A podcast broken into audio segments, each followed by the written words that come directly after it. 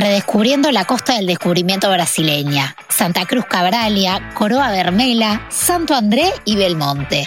En este capítulo de Querrión haremos un recorrido por la increíble costa del descubrimiento de Brasil, donde se mezclan agrestes playas con glamorosos emprendimientos hoteleros, relax con deportes náuticos y una gastronomía típica con platos internacionales. Carry Santa Cruz Cabral es un municipio ubicado en la costa del descubrimiento del estado de Bahía, al nordeste de Brasil. Esta costa empezó a hacerse popular por su notable belleza, que combina coloridos acantilados, bosques de palmeras a orillas del mar y un clima generalmente soleado con variaciones mínimas de temperatura.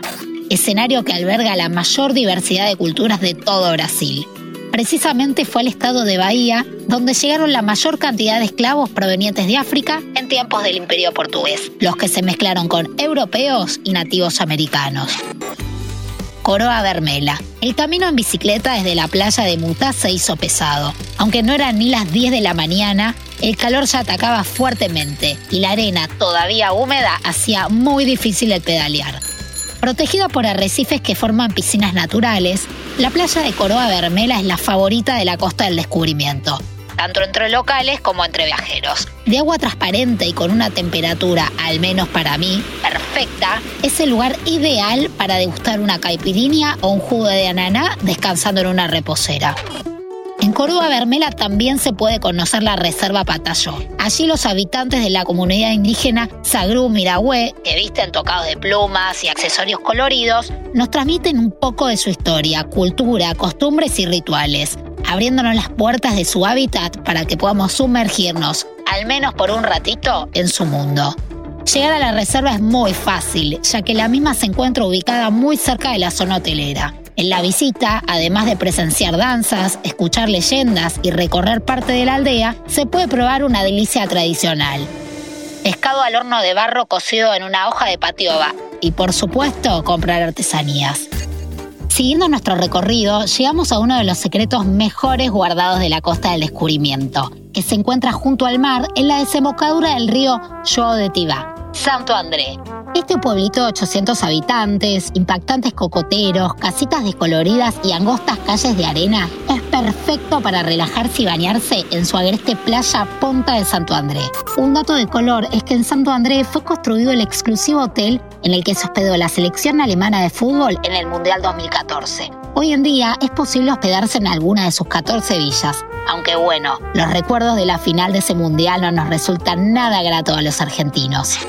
Vecino a Santa Cruz Cabralia, se encuentra el municipio de Belmonte, bautizado así en homenaje a la ciudad homónima portuguesa donde nació Pedro Álvarez Cabral, descubridor de Brasil.